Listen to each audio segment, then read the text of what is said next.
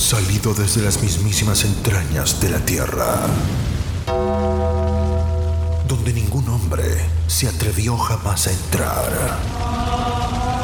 Escarbamos la historia de un fenómeno de la lucha libre.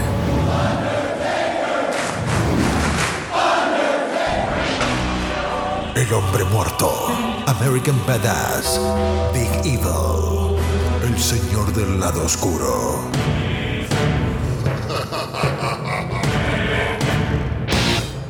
Podcast dedicado a la carrera de The Undertaker. La lucha libre en su máxima expresión.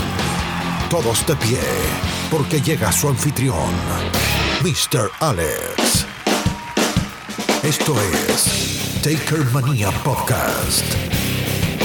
Bienvenidos. Bienvenidos. Buenos días, buenas tardes, buenas noches. A la hora que usted está escuchando este podcast, Taker Manía Podcast, tu podcast favorito en español, de lucha libre, dedicada a la carrera del Undertaker. Ya ustedes me conocen, y si no, un placer. Mi nombre es Mr. Alex. Les recomiendo que pasen por nuestras redes sociales, donde vas a conseguir el mejor contenido del Undertaker en todo el internet y en tu idioma, el español. Busca nuestro fanpage en Facebook, Taker Manía Podcast. Nuestro fanpage en Facebook, Taker Manía Podcast. Adicional en Twitter e Instagram, arroba Taker Manía Pod. Arroba Taker Manía Pod en Twitter e Instagram. Les garantizo que el contenido que van a ver es clase A. Así como también es el pana. ¿Que de quién hablo? Dale play, Ramiro. El uso legítimo es una doctrina legal que promueve la libertad de expresión al permitir el uso sin licencia de obras protegidas por derechos de autor en determinadas circunstancias. La sección 107 de la Ley de Derechos de Autor de 1976 proporciona el marco legal para determinar si algo es un uso legítimo e identifica ciertos tipos de usos como críticas, comentarios, informes de noticias, enseñanza, becas e investigación como ejemplos de actividades que pueden calificar como uso justo. En este mundo del pro wrestling hay personajes o gimmicks que trascienden en la cultura popular por generaciones. Esto es debido al éxito no tan solo de cómo crearon estos personajes, sino también en las historias que se hacen alrededor de estos, incluyendo a los otros que comparten escenas y como resultado al día de hoy uno los puede ver en fotos o videos y te transportan a algún buen recuerdo del pro wrestling de los 80 y hasta 90. Un ejemplo de esto lo vamos a tener hoy en la autopsia. Cada adversario o aliado del Undertaker tiene un origen, una historia. Hablemos de ellos, conozcámoslos, investiguemos juntos y hablemos a fondo. Porque cada uno tiene que pasar por... Tiene que pasar por... La autopsia. La autopsia. Nacido el 13 de junio de 1962 en Nashville, Tennessee, Michael Jones es su nombre de pila, mejor conocido en el universo de pro wrestling como Virgil. Después de una destacada carrera amateur, Jones comenzó a luchar profesionalmente como Soul Train Jones en la Championship Wrestling Association, CWA, con sede en Memphis, Tennessee, en 1985. Tuvo un feudo con Chick Donovan y Big Boba. Allí logró ser campeón AWA International Heavyweight y ser parte de los AWA Super Tag Team Champion. También hizo apariciones en la ICW con el mismo gimmick de Soul Trey Jones, antes de mudarse a la WWF, donde comenzó como un Jover con el nombre de Lucius Brown perdiendo un combate de squash ante Mr. Wonderful Paul Ornoff el 17 de septiembre de 1986.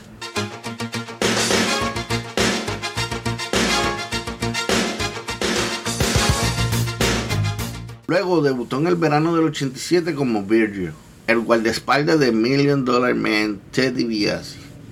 Su nombre fue ideado por Bobby Heenan y pretendía ser un tipo de tiraera slash parodia contra el entonces luchador de WCW y Booker Virgil Ronalds, mejor conocido como la leyenda Dusty Rhodes. Virgil siempre cargaba el dinero en efectivo de DiBiase, al que le gustaba hacer alarde y era quien recibía las palizas mientras DiBiase se escapaba. Ocasionalmente también sería utilizado en una capacidad de lucha libre contra los rivales de DiBiase para tratar de suavizarlos. Perdería combates con nombres como Randy Savage, Hércules y hasta Jake Roberts. Ahora, Virgil, eres un idiota. Tú pagaste el precio antes también. Agarra mi cinturón del millón de dólares. Entra a este ring y pónmelo en la cintura. Ahora. Bueno, parece que Harrat desperdició esa cena con Virgil. Aquí nada ha cambiado. Y lo vas a hacer porque el dinero habla más fuerte que cualquier otra cosa. Mira los ojos de Virgil, que estuviera a punto de estallar. Toma el cinturón, Virgil, ahora. No lo hagas, Virgil. Ahora. Virgil, no, no. Bueno, tienes que mantener el trabajo, pero ya esto es el colmo. Yo no te estoy pagando para que te tardes. Agarra el cinturón. Supone que hay un punto en la vida de una persona cuando tiene que decir no. Una lección más de parte del hombre del millón de dólares aquí. Ahora entra aquí y ponme esa cosa alrededor de la cintura. Pónmelo alrededor de la cintura. Bueno, parece que nada ha cambiado en la historia de la vida de Virgil. ¿eh? ¡Oh! ¡Virgil, qué bueno! Tiró el cinturón del millón de dólares a la lona. ¿Qué te crees que estás haciendo? Ven allí y recoge ese cinturón ahora mismo y ponlo en mi cintura. Necesito decírtelo, necesito recordarte una vez más acerca de tu familia, acerca de tu madre. Te lo tengo que decir. Por favor. Eso no importa, Virgil, olvídate. ¡Recógelo ahora! Recuerda, Virgil, llega un punto en la vida de un hombre cuando tiene que decir que no. Y pónmelo en la cintura. ¡Qué humillación!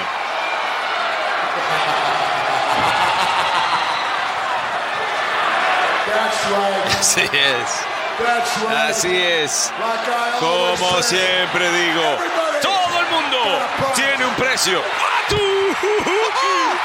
Buena esa, Virgil. Se cansó. Y el público celebra. Se merece. Se merece eso y más, DiBiase. Se cansó Virgil. ¡Qué momento histórico! Y toma tu título ahora. Delirante el público. Virgil era cada vez más humillado por DiBiase y finalmente se le volteó al millonario, golpeándolo con su propio título, el Million Dollar Title, en Royal Rumble en enero del 91, lo que lo convirtió en un favorito de los fans. Después de entablar una amistad y entrenar junto a Roddy Piper, derrotó a DiBiase en WrestleMania 7 y lo cubrió por el cinturón el 26 de agosto del 91 en SummerSlam.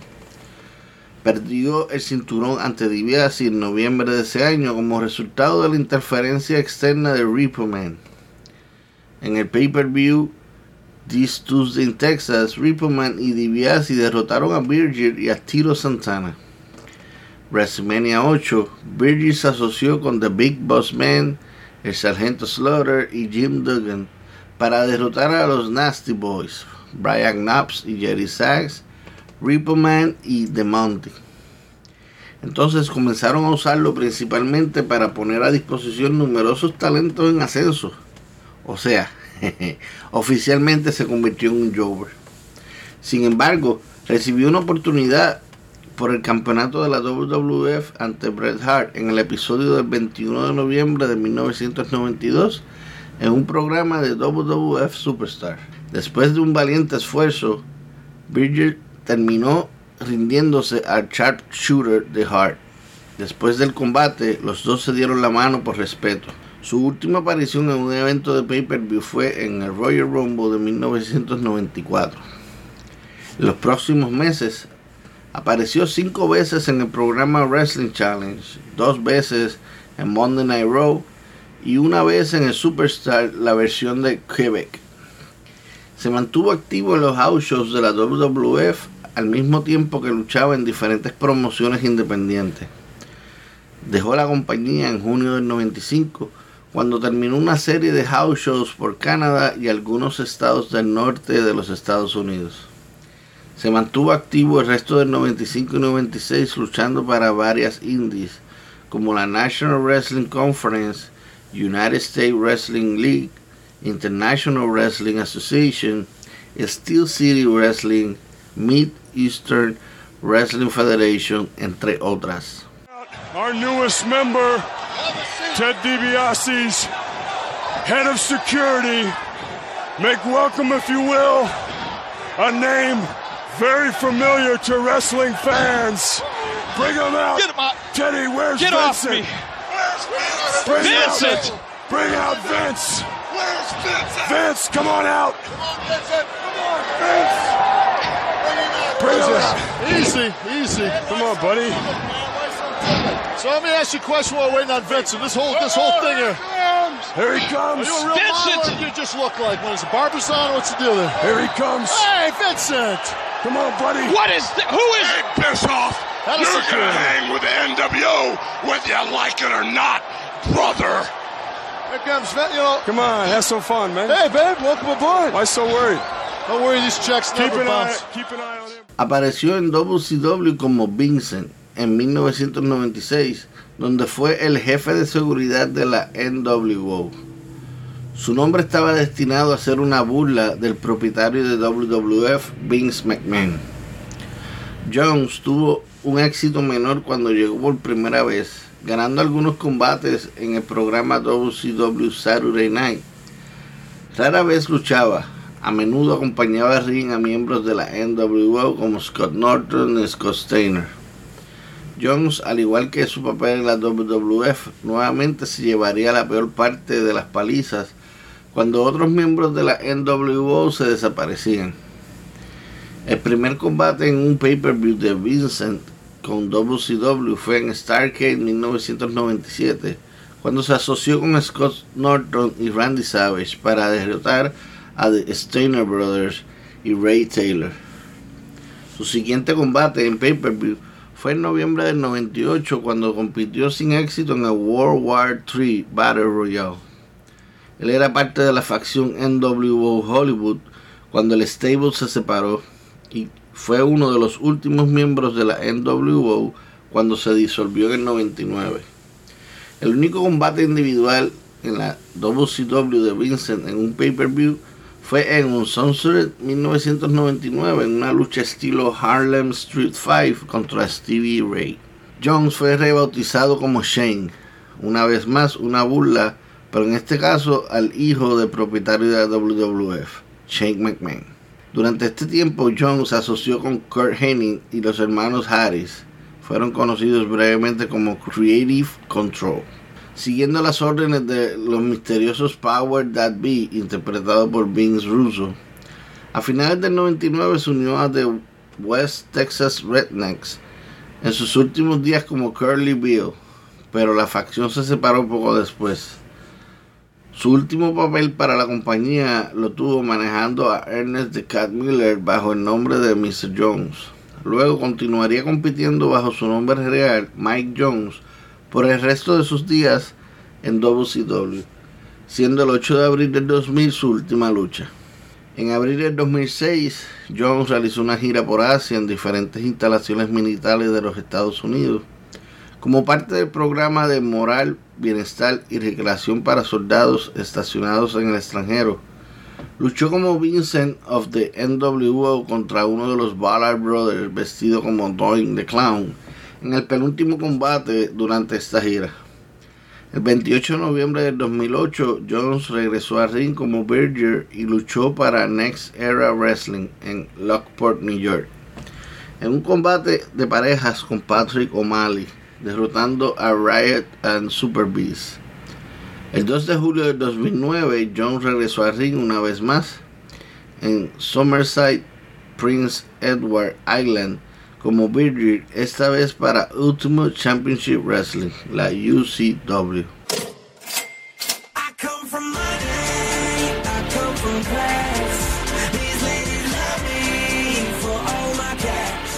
En el episodio del 17 de mayo del 2010 de Monday Night Raw en Toronto, Ontario, Canadá, Jones regresó a la WWE repitiendo su personaje de guardaespaldas, Virgil, esta vez con Teddy DiBiase Jr. Al mes, Ambos hicieron equipo en pareja y perdieron la lucha. DiBiase Jr. metió un billete de 100 en la boca de Virgil y lo abandonó.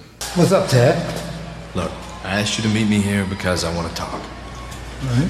Virgil, we've we've known each other for a long time, right? Ted, I've been knowing you ever since you were a little kid. Exactly. That's why I, I wanted to apologize for my actions last week. I embarrassed you in the ring, and for that, I'm sorry. That being said, your services will no longer be needed. What? See, I've decided to upgrade. Come on in. I found someone who actually appreciates the power of money. Riche et vraiment puissant. But Teddy, you're gonna need me. What are you gonna do for protection? Go to the drugstore. See you, Virgil. Au revoir. You're fired. La semana siguiente, DiBiase se disculpó con Virgil, pero luego lo despidió y lo reemplazó por Maurice.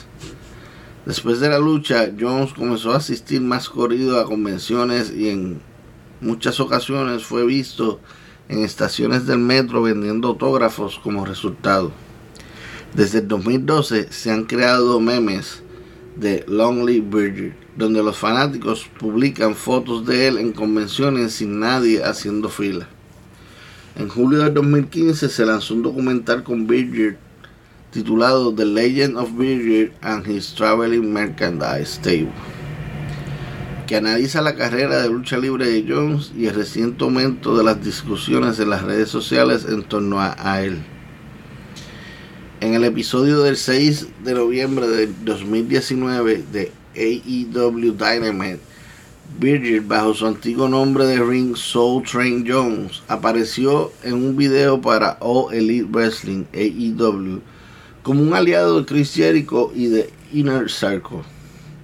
En el episodio del 27 de noviembre de AEW Dynamite, Jones comenzó el programa presentando a Jericho para la celebración de Acción de Gracias.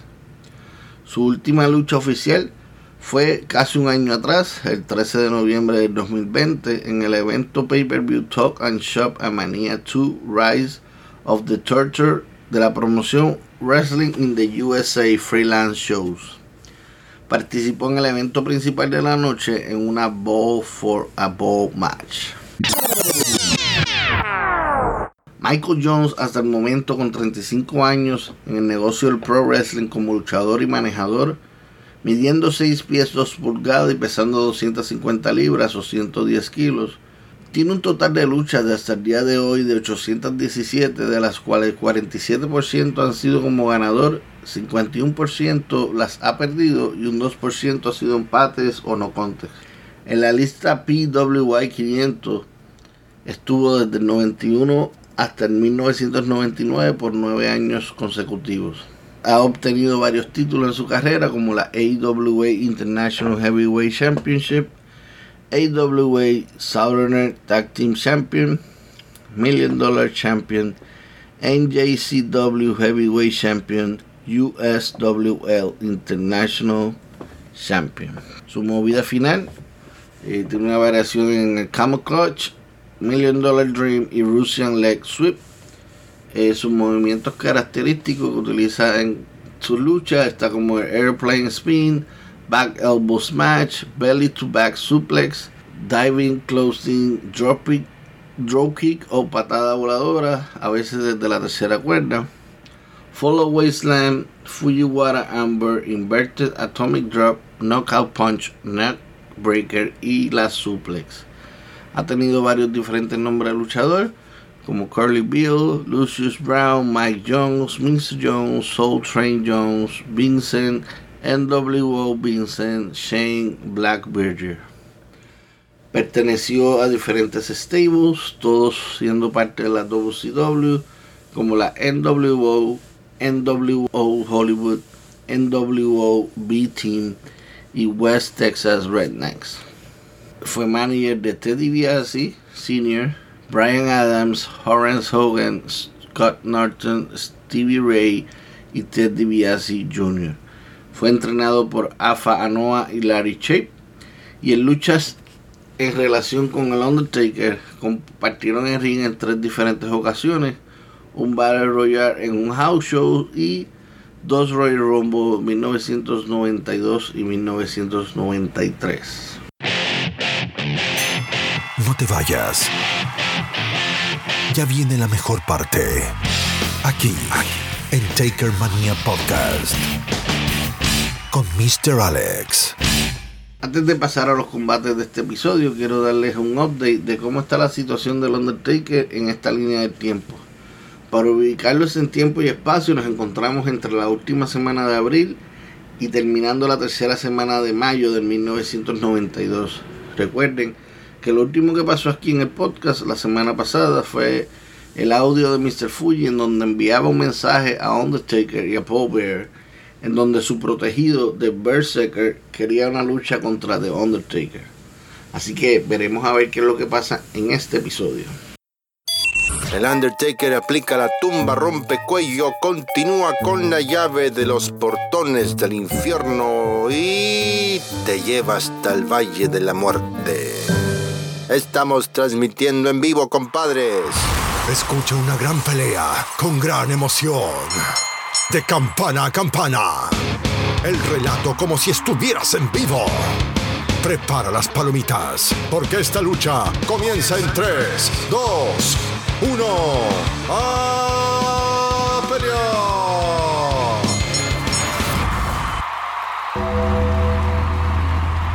Rápidamente pasamos a esta tu sección favorita de campana a campana con la acción que te entretiene. Siguiendo la línea del tiempo del enterrador, comenzamos con el siguiente combate. Y la primera lucha es una confusa debido a que se registra como un TV Tapping Day o día de grabación para televisión del programa Wrestling Challenge, pero los visuales son de otro, del otro programa WWE Superstar. Se desconoce con exactitud la fecha de grabación, fue transmitido en Superstar el 25 de abril de 1992, bajo la narración de Vince McMahon y Mr. Perfect. Eh, comienza el video con la entrada a ring de The Berserker dirigido por Mr. Fuji. El único que puede controlar a este vikingo loco lo es Mr. Fuji. Muy peligroso el Berserker. Y suenan los guns de Undertaker y la caminata hacia el ring dirigida por Bear, seguido del enterrador.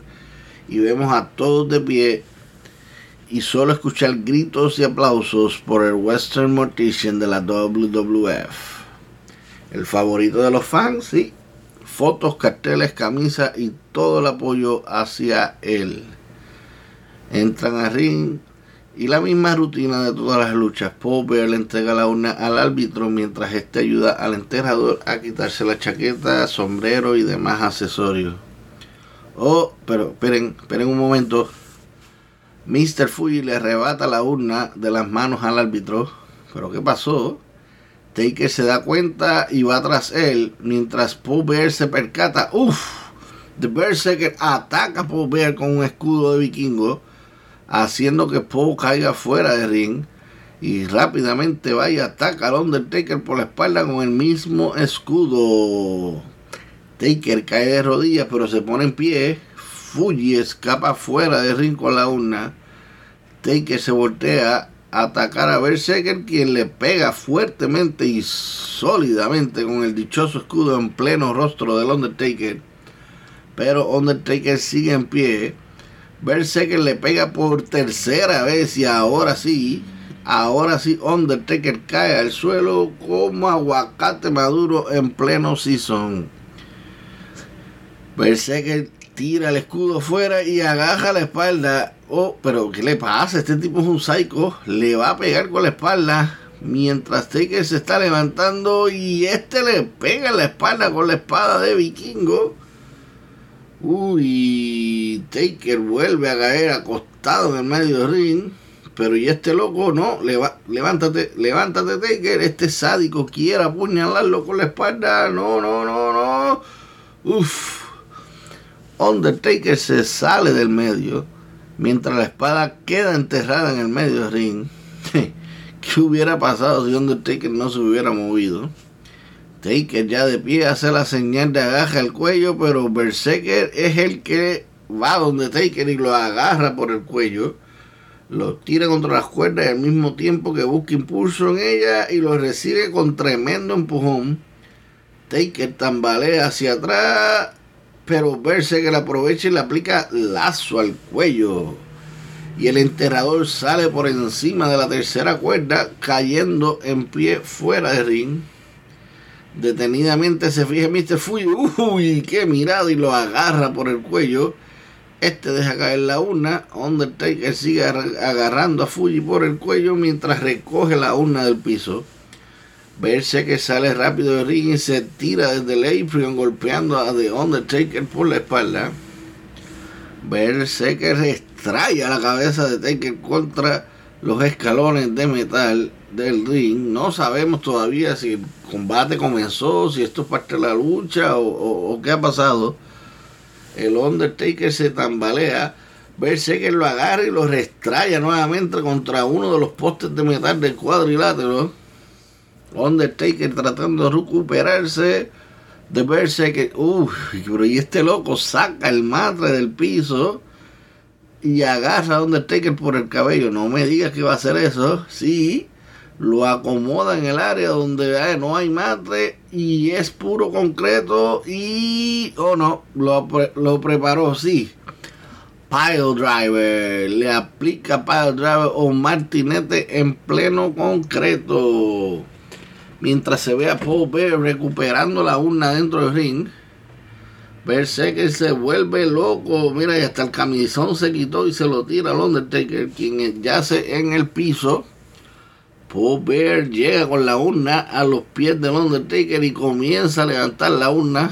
Uh, veremos a ver si logra un milagro. Taker, uh, milagro. Taker se levanta después de ese fuerte impacto. Sí, Paul Bear sigue con su plenaria y sí se levantó el Undertaker y va a verse que mientras este ve Uy, Berserker confundido y su cara de terror no lo puede creer. Undertaker con sus ojos en blanco sigue caminando tras Berserker. Esto no se quedará así mientras se acaba el video con una toma de la, de la espada enterrada en la lona del cuadrilátero. Aparentemente esta lucha es considerada un no contest.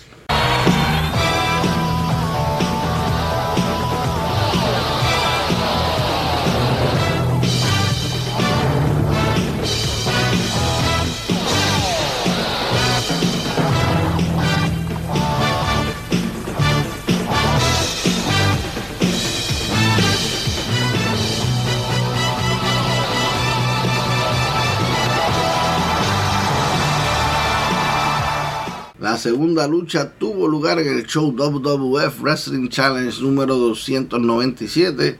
Fue grabada el 28 de abril del 92, también desde el Centro de Convenciones de Niagara Falls, New York, y transmitida por televisión el 10 de mayo del 92. La lucha a discutir fue la primera de la noche y el video comienza con Paul Bear y Undertaker caminando hacia el ring.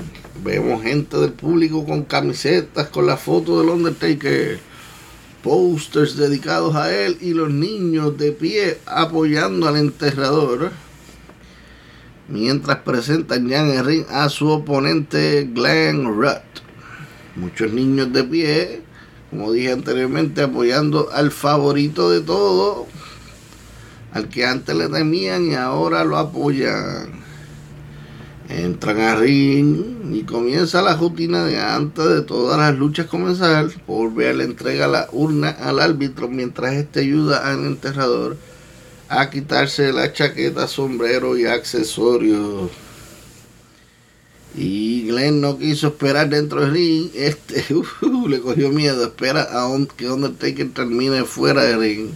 Vemos que ya estamos listos para comenzar. Glenn entra ring y comienza la lucha cuando Undertaker lo recibe con patada al cuerpo y derecha rostro.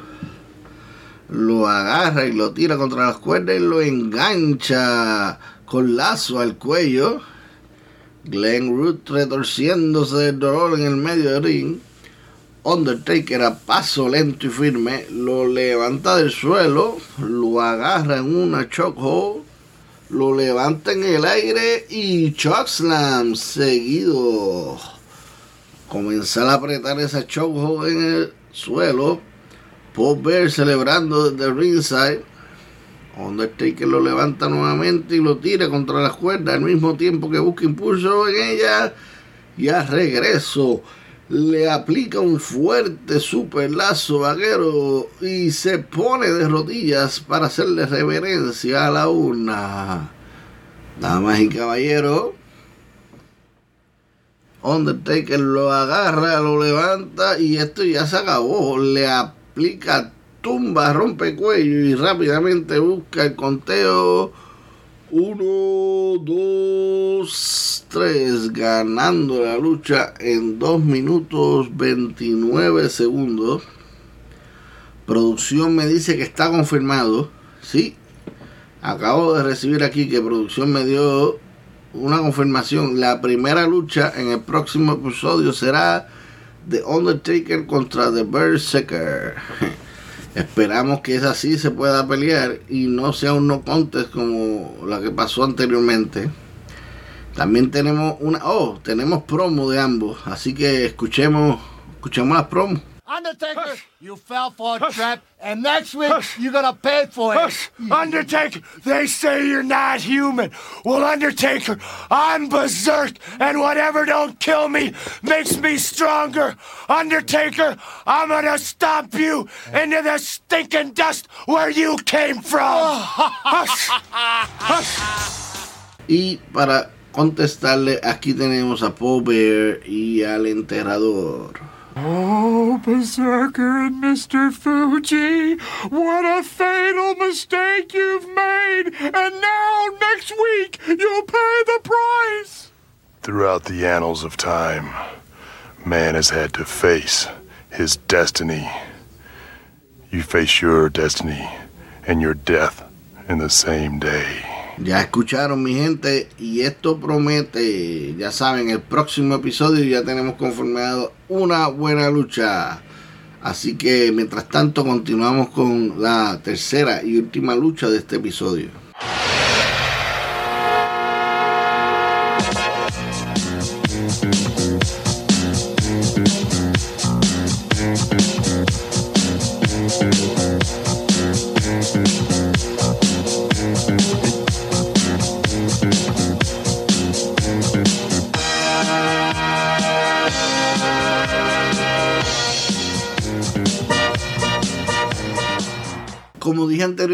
Tercera y última lucha por reseñar en este episodio tuvo lugar en el show WWE Superstar número 295. Fue grabada desde el War Memorial en Syracuse, New York, el 29 de abril de 1992 y transmitido por televisión el 23 de mayo del mismo año, bajo la narración y comentario de Mr. Perfect y Vince McMahon primera lucha y opening match de la noche. Y comienza el video con los gongs del Undertaker. Vemos a un Paul Bear dirigiendo la caminata hacia el cuadrilátero, seguido por el fenómeno desde el Valle de la Muerte, The Undertaker.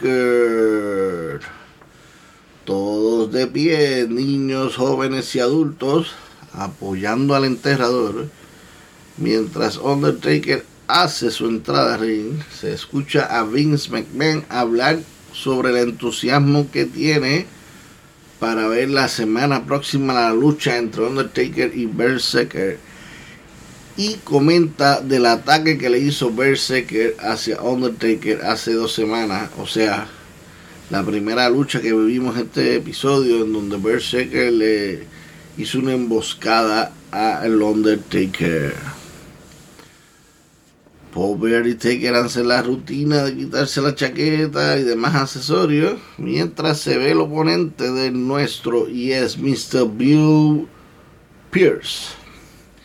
Suena la campana y Bill comienza a atacar al Undertaker por la espalda con combinaciones de derecha. Al Undertaker darse la vuelta, Bill se arrepiente de haber atacado al fenómeno y comienza a retroceder a huir Crispin.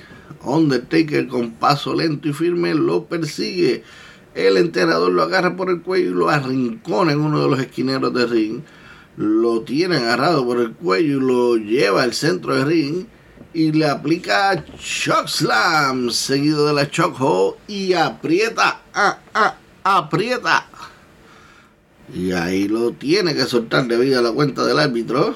Mientras la acción continúa dentro del ring, ponen un video de parte de Berserker y Mr. Fuji con mensaje para Undertaker. Undertaker, we gotta put you six feet under. Undertaker, I'm gonna kick your stinking teeth in, shove you in a coffin, and put you back in a grave where you belong. En resumidas palabras, The Berserker envía una amenaza hacia el enterrador, diciéndole que lo va a poner en un ataúd y que lo va a enterrar en una tumba que es donde él pertenece. Volviendo con la acción dentro del ring, Taker extrae a Bill contra el esquinero, seguido de una choco, aprieta y aprieta con toda su fuerza nuevamente, lo suelta por el conteo del árbitro. Undertaker agarra a Bill por el cabello, lo tira contra las cuerdas y de regreso lo espera con una Big Boot en plena cara. El enterrador dominando en este momento y hace reverencia a la urna. Lo levanta del suelo, le tuerce el brazo y si parece que lo va a llevar a la escuela old Sube la primera, sube la segunda y sube la tercera cuerda. Camina sobre ella, le calienta el lunch y fuerte el golpe en la espalda Undertaker lo prepara y le aplica la tumba rompe cuello para así cubrir a su oponente y ganar por cuenta de 3. Duración de la lucha 2 minutos 23 segundos. Paul sube ring y se pone a los pies de Bill mientras Undertaker se pone de rodillas y el video termina con él haciéndole reverencia a la urna. Y eso fue todo en la sección de campana a campana, el relato como si estuvieras en vivo y a todo color, el contenido que te entretiene y te hace recordar cuando éramos pequeños frente a la televisión viendo lucha libre. Seguimos viendo un Undertaker muy duro, pero encontró a alguien más o menos de su mismo físico que no le tiene miedo. Así que vamos a ver qué, en qué queda esa lucha con The Berserker en el próximo episodio que no les había dicho, pero el próximo episodio viene lleno de sorpresas. Y una de ellas es que cumplimos un año de haber tirado el primer trailer donde todo comenzó. Así que vayan preparándose que vamos a celebrar. Hemos llegado al final de este episodio, no sin antes dar las gracias por escuchar este podcast. Ya saben, pueden ir y visitarnos en nuestro website www.takermaniapod.com y allí tendrán acceso a todo nuestro contenido. Para apoyarnos mensualmente a este podcast puedes ir y escoger alguno de los enlaces abajo en la descripción de cada episodio. Uno los va a llevar al Anchor Listener Support. La forma más fácil de apoyar este podcast es de 99 centavos hasta 9.99 al mes. Adicional, también tenemos el enlace de Buy Me a Coffee, en donde usted puede aportar dependiendo cuántos cafés quiera tomarse conmigo. Y por último y no menos importante, tenemos nuestro link, nuestro enlace para nuestra cuenta de PayPal, en donde tu donación puede ser ilimitada. Cualquiera que sea tu aportación monetaria, mil gracias. Y todo es para mejorar este proyecto en cuanto a producción y contenido. Y si no puedes colaborar con dinero, aún mucho mejor. Nos colaboras compartiendo este contenido en las aplicaciones de podcast.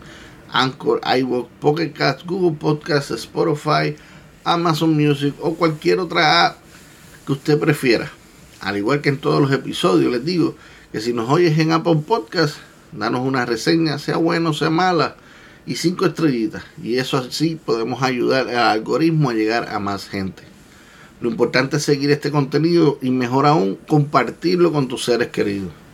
Y si no tienen o no quieren bajar ninguna de las aplicaciones de podcast, búscanos en YouTube dale subscribe y fuertemente a la campanita de notificación para que cada vez que subamos un audio, YouTube te notifique que tenemos episodio nuevo de paquete.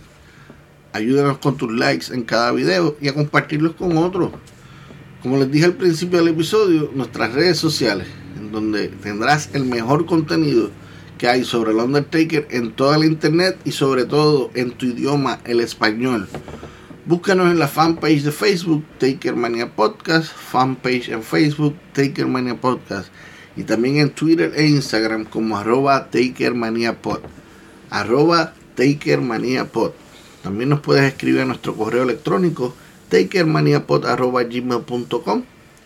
Lo importante es ayudar a crecer esta comunidad y a la familia de Takermania Podcast. Seguimos creciendo y eso es gracias a ti. Vuelvo y les repito, pueden ir y pasar por nuestra website www.takermaniapod.com y allí tendrán acceso a todo lo antes dicho, a todo nuestro contenido.